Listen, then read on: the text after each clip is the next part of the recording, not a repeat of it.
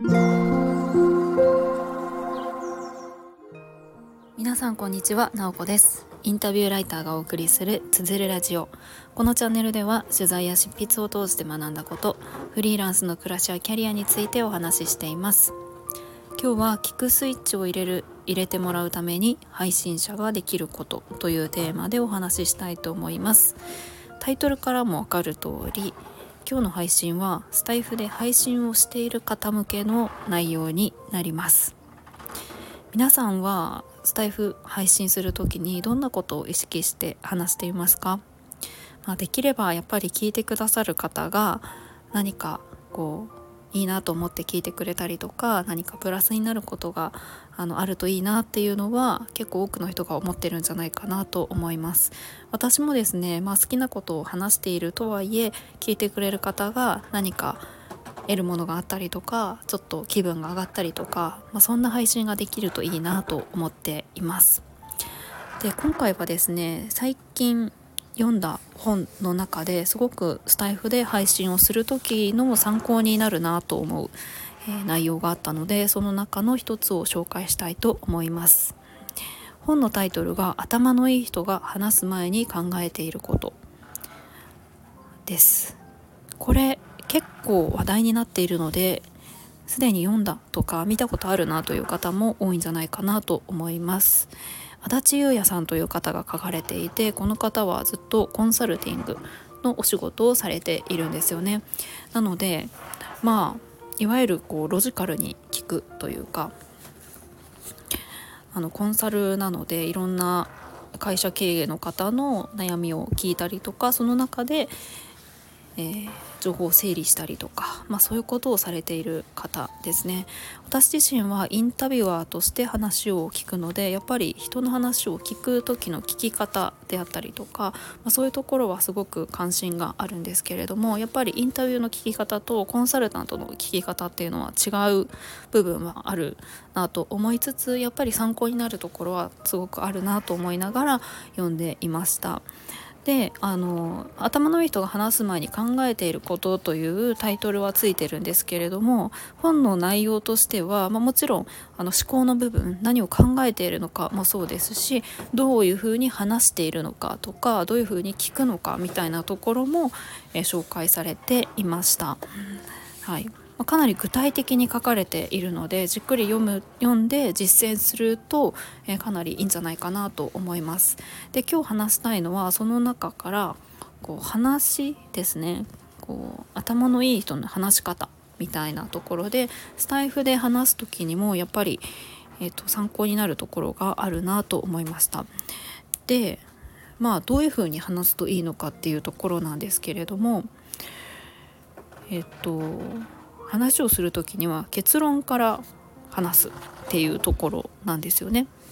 話が分かりにくい人って結論から話せ話せないことが多いというふうに書かれています。まあ、これは結構あの聞いたことあるよ。知ってるよっていう方も多いんじゃないかなと思います。分かりやすく話すには結論から先に言う。でその後に理由だったりとか具体例を言うみたいな感じのことってビジネス書を読ん読んだりするのが好きな方とか、まあ、お仕事の中で、えー、その辺は意識してるよというふうに、えー、思ってる方もおられるかもしれません。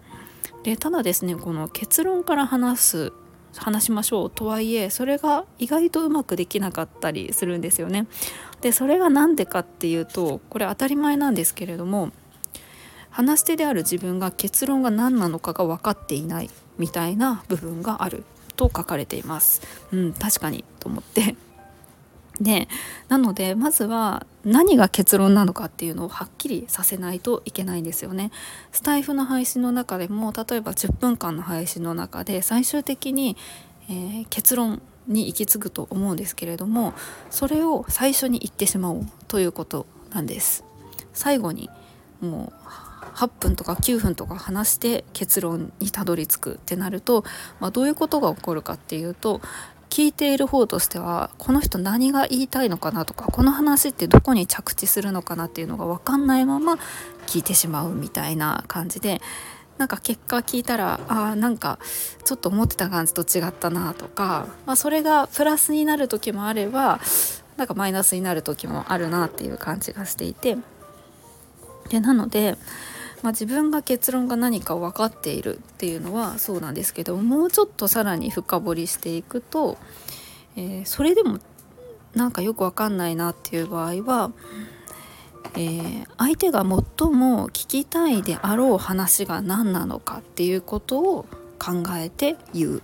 みたいなところなんですよね。なので例えば今日の私の配信だったら最後の最後にその結論から言うんですよっていうふうに言ってたらあのそもそも私の配信が結論から先に言ってないよっていう感じになっちゃいますよね。なのでまああのキックスイッチを入れてもらうために配信者ができることまずは結論から、まあ、話すことですよっていうのを先に言っちゃうとか、まあ、今日の話はこういう人に向けた内容ですよっていうのを先に言っておくみたいなのが大事なんじゃないかなと思います。え私はですね決してこの話し方が全然できてる方だなと思っているわけではなくって、まあ、この本を読んでスタイフの配信の中でも意識したいなっていうふうに思ったのでちょっと皆さんにも紹介をしました、えー、結論から言うということで結論から話すためには自分自身で何が結論かっていうのを分かってないといけない。そしてそれでもちょっとピンとこないな何が結論なのかよく分かんないなっていう時は相手が一番聞きたい最初に聞いときたい話って何だろうっていうことを考えてそれを配信の中で最初に伝えておく、まあ、そうするとまあ、聞くってなった時に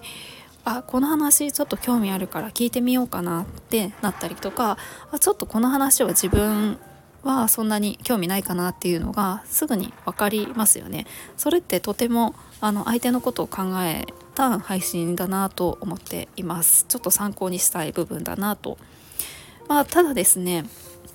もちろんスタイフをどういう目的で使っているのかっていうのは人それぞれだと思うんですよね。